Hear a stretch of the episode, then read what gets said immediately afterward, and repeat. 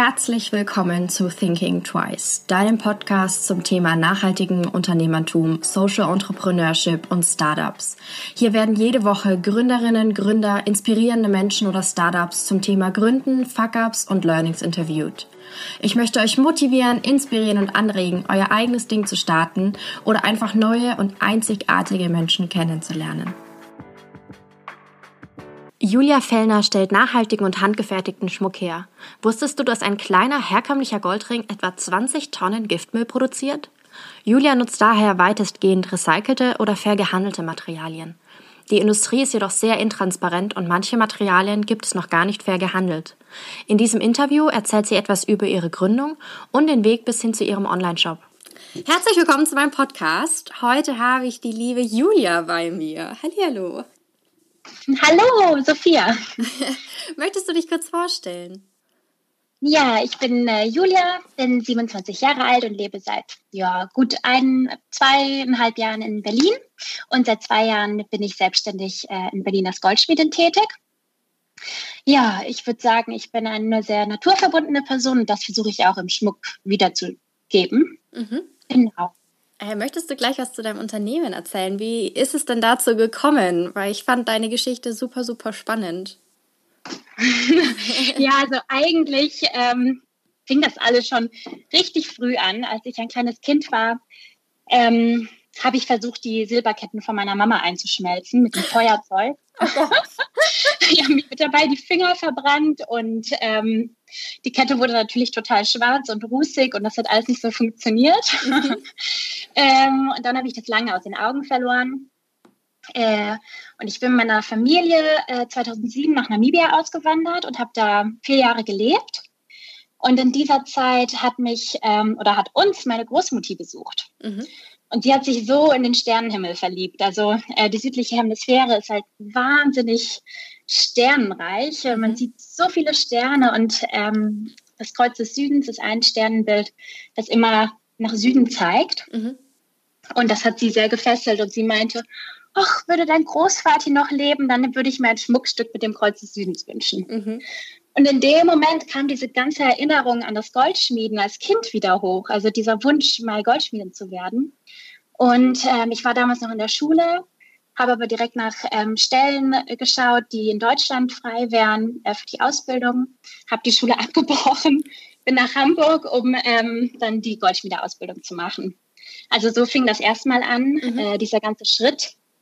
Und für mich war klar, wenn ich diese Ausbildung mache, dann ähm, nur selbstständig mhm. später. Also das war immer klar, dass ich dann irgendwann mal in die Selbstständigkeit gehen würde, werde. Ja, und ähm, nach der Ausbildung war ich dann aber nicht mehr so motiviert. Mhm. die Ausbildung ging dreieinhalb Jahre lang und ähm, die hat mich ähm, sehr ermüdigt. Und auch so ein bisschen die Kreativität ähm, ist dabei auch so ein wenig verloren gegangen, weil ich mhm. nie meine eigenen äh, Designs umsetzen konnte. Ähm, und es auch eine sehr anstrengende Zeit war mit den ganzen Nebenjobs äh, weil ich da auch keine Unterstützung bekommen habe von meinen Eltern, weil die natürlich in Namibia waren und ein ganz anderes Gehalt bekommen haben und keine Euros zur Verfügung hatten.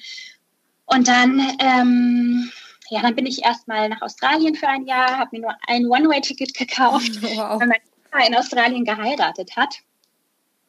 Und dann war ich schlussendlich zwei Jahre dort, mhm. habe dort auf einer Farm gearbeitet, ähm, habe da meinen Freund kennengelernt und dann haben wir zusammen entschieden, wir gehen zurück nach Europa und dann war halt für mich auch klar, okay, dann werde ich jetzt, dann kommt jetzt die Zeit des Gründens, dann werde ich jetzt endlich ähm, meine eigene kleine Goldschmiede starten. Mhm. Aber du hast jetzt keine normale Goldschmiede. Also du bist ja schon äh, sehr nachhaltig orientiert, weil diese, ich habe das auch nicht gewusst, wie viel Giftmüll auch entsteht bei nur beim Schöpfen von Gold und rein schon einfach von den Ressourcen. Ähm, fand ich sehr, sehr erschreckend, dass man sich, also ich habe mir davor auch noch nie Gedanken gemacht, muss ich ganz ehrlich gestehen. Und ähm, genau, erzähl da mal ein bisschen, warum, also du bist ja wirklich nicht normal, sage ich jetzt mal, also keine normale Goldschmiedin. ja, also tatsächlich ähm, wusste ich auch während der Ausbildung äh, so ein bisschen was zu dem Thema, weil wir das auch in der ähm, Berufsschule besprochen haben, aber nicht sehr tiefgehend. Mhm.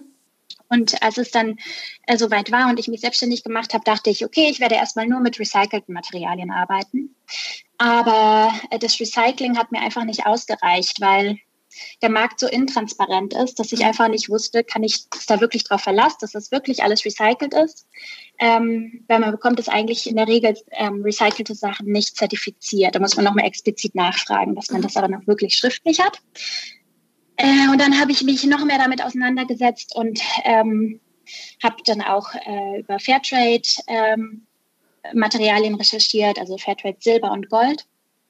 Und ähm, habe dann auch erst noch tiefgreifender gelernt, was es für schlimme Konsequenzen für die Umwelt hat. Also äh, reguläre Goldminen, da arbeiten zum Teil kleine Kinder, die Leute arbeiten ohne jeglichen Schutz, ähm, Atemschutz oder ähm, auch äh, Helme, also was ist einfach überhaupt nicht vorhanden. Und die arbeiten eben tagtäglich mit Cyanid und Quecksilber. Mhm. Ob es jetzt kleine Minen sind, dann sind die wirklich direkt im Hautkontakt mit diesen ähm, Materialien und ähm, entsorgen die auch nicht rechtmäßig. Also in Indonesien habe ich ähm, nachgelesen, wird es direkt ins Meer gekippt, der ganze Giftmüll. Oh wow. ähm, ja, und dann gibt es eben die ganz großen Minen, die natürlich mit Riesenmaschinen das Gold äh, aus der Erde baggern. Ähm, und die haben riesige Dämme, wo, dieses, äh, wo dieser ganze Giftmüll gelagert wird. Mhm. Und oft, um Geld zu sparen, sind diese Dämme einfach nicht ausreichend ähm, stabil gebaut. Und die brechen dann mal in so einer starken Regenzeit oder ähm, sind ja extreme Wettervorkommen.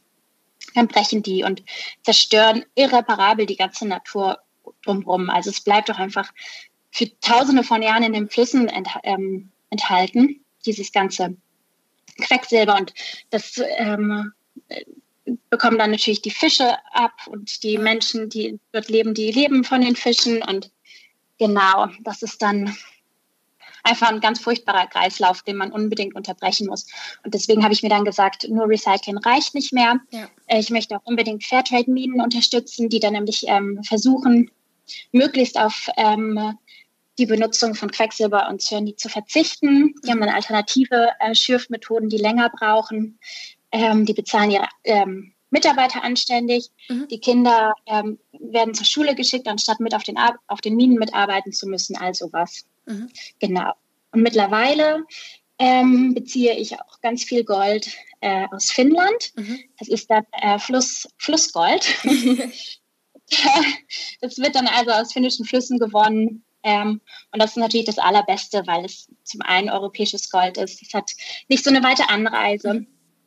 Und ähm, es ist auch so, dass, dass das ähm, ganz ohne Chemikalien äh, geschürft wird aus dem Fluss. Mhm. Also es kommt wirklich über Witterung, über Jahrtausende wurde das an die Oberfläche getrieben, das Material. Mhm. Ich finde, das findet man an den Flüssen. Genau.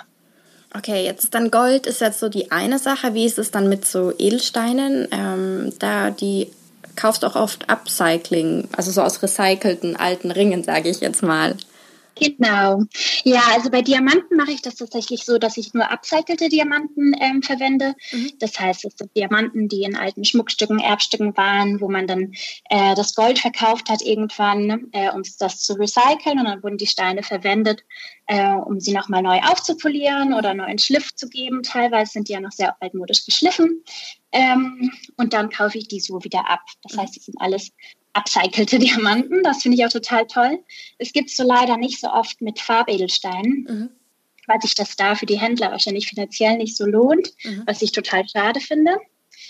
Ähm, und dann wächst mittlerweile der Edelstein, ähm, also der faire Edelsteinhandel wächst, aber es ist trotzdem noch viel zu wenig auf dem Markt. Also gerade wenn ich so Kollektionen machen möchte, wo ich äh, gerne also sagen wir mal, ähm, ein Stück aus meinem Online-Shop zum Beispiel, das kein Unikat ist, das ich reproduzieren möchte. Mhm. Also jedes Stück ist doch schon ein Unikat, weil ich jedes Stück einzeln anfertige. Ja. Aber trotzdem möchte ich ja dieselbe Farbe von Steinen haben und da ist es total schwierig. Man bekommt dann einen fairen Stein, aber man bekommt den nicht zehnmal. So, deswegen ist es da wirklich ähm, noch schwieriger. Ja. Aber ich glaube, der Markt ist auf einem guten Weg dahin. Ja, vor allem für dich jetzt auch als Unternehmerin ist es natürlich auch super schwierig, wenn du sagen, sagst, du, du musst gezwungenermaßen die Dinge als Unikate herstellen, auch wenn du es gerne öfters produzieren würdest. Ja, ja, das ist es. Also äh, ich habe dann ein paar Sachen, wo ich sage, das ist nur ein Unikat und dann habe ich aber auch Produkte, die ich reproduziere. Mhm. Ich muss auch sagen, bei mir sind nicht alle Steine Fairtrade oder, oder fair gehandelt. Ich versuche da hinzukommen, aber das ist ähm, ein langer Weg. Mittlerweile habe ich endlich einen Steinhändler gefunden, der faire Saphire hat, mhm. weil ich der Saphire eben ähm, nur aus dem regulären Markt beziehen konnte. Und das werde ich jetzt im Laufe des Jahres komplett umstellen. Dann werden sich leider die Preise ein bisschen verändern.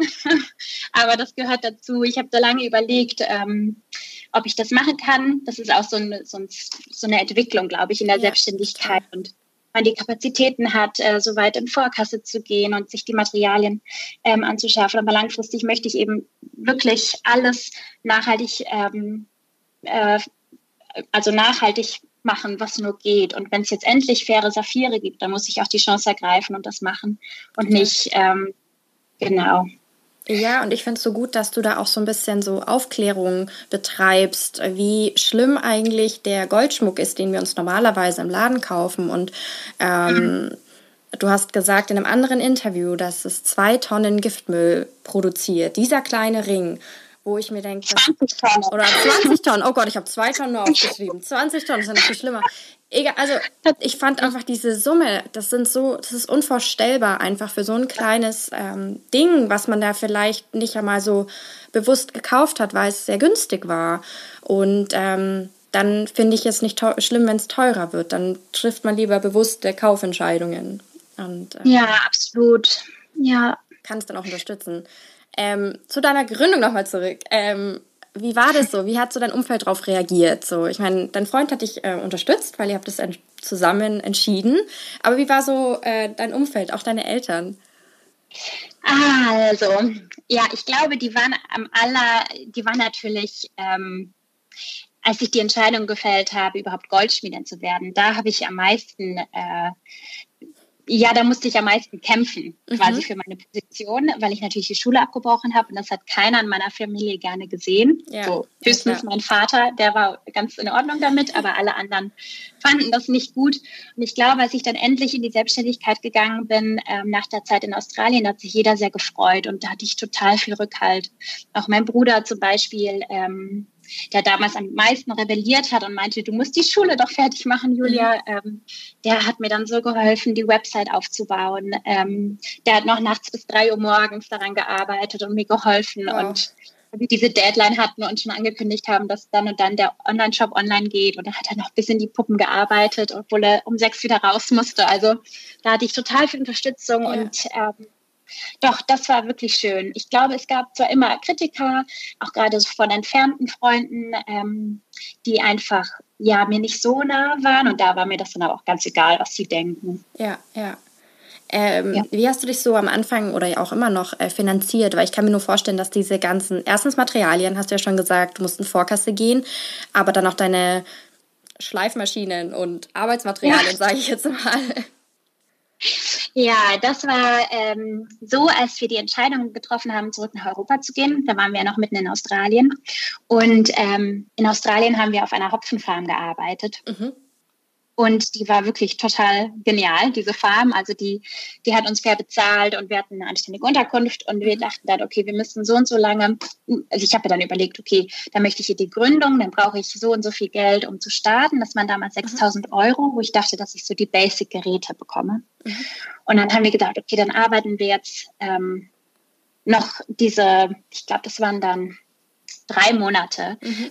Wir, bis wir das Geld dann zusammen hatten. Und dann haben wir gesagt, okay, wir arbeiten beide diese drei Monate durch. Davon waren wir sechs Wochen in der Nachtschicht von sechs Uhr ähm, abends bis sechs Uhr morgens. Wow. Wir waren total platt, als wir dann endlich mal in Deutschland ankamen. Ähm, aber das war genau, damit habe ich mir das finanziert, weil ich ähm, sonst keine Ersparnisse hatte und ich wollte aber auch keinen Kredit aufnehmen oder ähm, mir war das alles irgendwie zu bürokratisch und zu anstrengend. Ich glaube, mhm. da war ich ein bisschen faul äh, oder es, es, wirkte alles zu abstrakt äh, und zu unerreichbar. Und dann äh, war das die beste Lösung, dass ich mir eben kein Geld leihen musste, sondern ich hatte dann diese 6000 Euro. Äh, mein Freund hat dann unsere Möbel gekauft von dem Geld und mhm. ähm, ich hatte dann wirklich den Puffer, um zu gründen. Und das hat aber auch wirklich nur für die Geräte gereicht. Ich habe mir dann auch sofort einen Job gesucht, habe erstmal angefangen, am Café zu arbeiten. Mhm. Und dann habe ich ähm, auf ganz coole Art und Weise noch den allerbesten Nebenjob überhaupt bekommen, und zwar als persönliche Assistenz. Mhm. Und ähm, das war total hilfreich. Also da arbeite ich sogar immer noch. Äh, das ist immer noch mein Nebenjob. Mhm. Ähm, weil das natürlich genial ist. Da bin ich äh, darüber krankenversichert zum Beispiel und ähm, habe dann so meine Miete jeden Monat drin und habe dadurch dann den, den Freiraum, wirklich äh, die Firma so aufzubauen, dass ich ähm, ja, dass ich nicht unter diesen Mietezahldruck bekomme. Ja, ja, ne? Also ich glaube, das wäre so das, was, was einem dann auch beim Gründen besonders viel Stress bereitet, wenn man denkt, boah, ich kann meine Miete nicht bezahlen oder ich muss meine Miete jeden Monat bezahlen und dann verliert man diese Passion und Freude an dem Beruf. Voll. Ja, und genau. Ja, ich glaube vor allem jetzt dein Job oder dein Unternehmen, das ist ja sehr, sehr kreativ oder du musst kreativ sein, du, du musst du willst neue Sachen entwickeln. Und das ist natürlich dann super schwierig, wenn du da den Druck hast, dass du sagst, du musst aber was verkaufen. Dann geht das ja gar nicht. Ja, ganz genau. Ähm, ganz genau so ist das. Und das habe ich auch früher mitbekommen, wie das ähm, bei meinem Ausbilder war zum Beispiel. Also der war wirklich äh, jeden Monat diese Angst zu haben, man weiß nicht, äh, wie lange man den Laden noch halten kann und so. Mhm. Da, da mir dann wirklich äh, den Freiraum genommen und zu sagen, ich mache das Step by Step. Ich habe auch erstmal kein Ladengeschäft, ich mache das alles online, um so ein bisschen so eine Sicherheit, ein gutes Gefühl dabei zu haben ja, und meiner Kreativität auch seinen Freiraum. ja, geben. nee, braucht sie ja auch, braucht sie ja auch, ganz ja. klar. Hm, was war jetzt so die größte Hürde in diesem ganzen Gründungs-, Unternehmensstartprozess, die du oder die ihr auch zusammen bezwingen musstest? Ja, ich glaube, die allergrößte Hürde war, ähm, nachdem mein Webshop online kam, äh, da hat, äh, also wirklich einen Monat danach, äh, ging diese ganze ähm, Datenschutzsicherheit-Sache los. Oh Gott. Und, oh, und ich war schon so überfordert mit dem ganzen Webshop und mit, ähm, ähm, mit den AGBs. Und mhm. da hatte ich schon so ein bisschen Bammel, dass ich da irgendwas übersehen habe. Und dann ging der Datenschutz los und äh, dann musste ich einen Host wechseln. Dann ging die, der Online-Shop ähm, offline und das war irgendwie so ganz viel Nervenkitzerei, mhm. äh, wo es gerade angefangen hat. Ähm, sich so ein bisschen zu stabilisieren und da ist nochmal alles zusammengebrochen und ja. ähm, da, da habe ich dann auch erstmal nur geheult, weil ich wirklich dachte, oh Mensch, das wird einem auch nicht leicht gemacht. Nein, überhaupt nicht.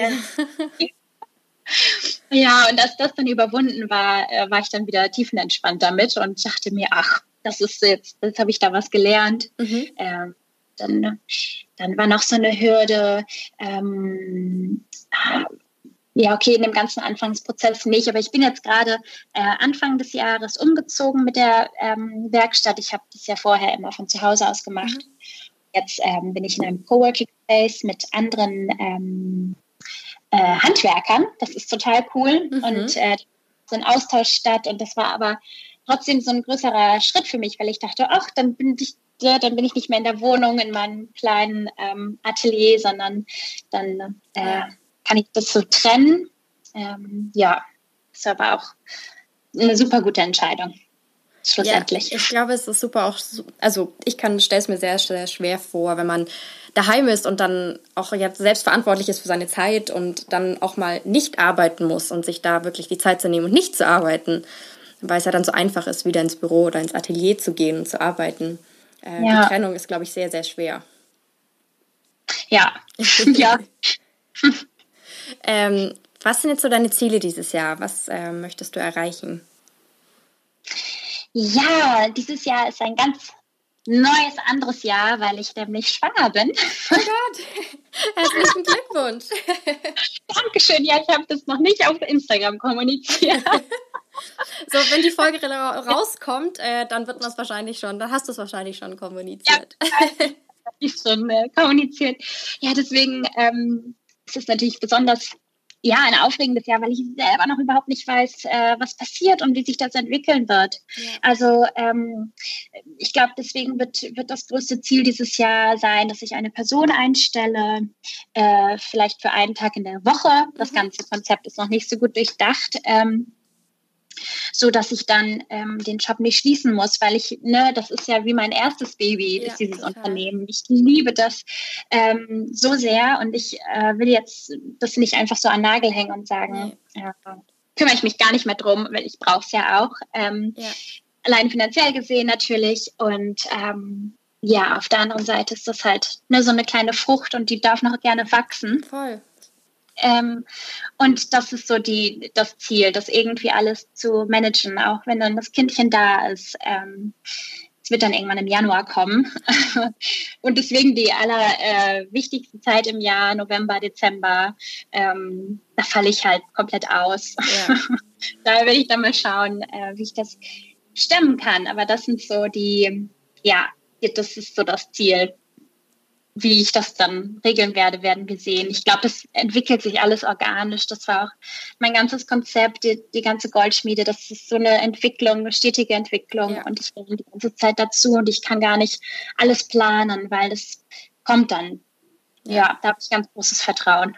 Ich finde es voll super, dass du da super entspannt bist und auch sagst, dass es organisch kommt, weil ich glaube, man kann sich wirklich verplanen und zu viel nachdenken, ja. zu viel Stress machen. Vor allem, ich glaube, wir Deutschen sind da ganz gut dabei. Und ja. zu viele Sorgen zu machen über alles und auch diesen Moment oder diesen Weg dahin nicht zu genießen. Ähm, aber ich glaube, es ist wichtig, es, wie du sagst, eben einfach das mal laufen zu lassen. Das wird sich schon ergeben. Ja. Total. Ja. ähm, was würdest du jetzt jemandem raten, der jetzt gerade eine Idee hat oder gerade gründen möchte oder der jetzt gerade am Anfang steht? Ja, also da würde ich äh, sagen, wenn, äh, wenn du so stark äh, an die Idee glaubst, dann komme, was da wolle, das wird alles gut so und ähm, mach dich nicht verrückt ähm, und lass das auch organisch wachsen. Ja. Hauptsache, du glaubst an die Idee und du ähm, bist davon überzeugt und du liebst die Idee und ähm, dann findest du den Mut und dann setzt du das alles so um und dann kommt das von allein. Das ist einfach so. Da bin ich ganz fest von überzeugt.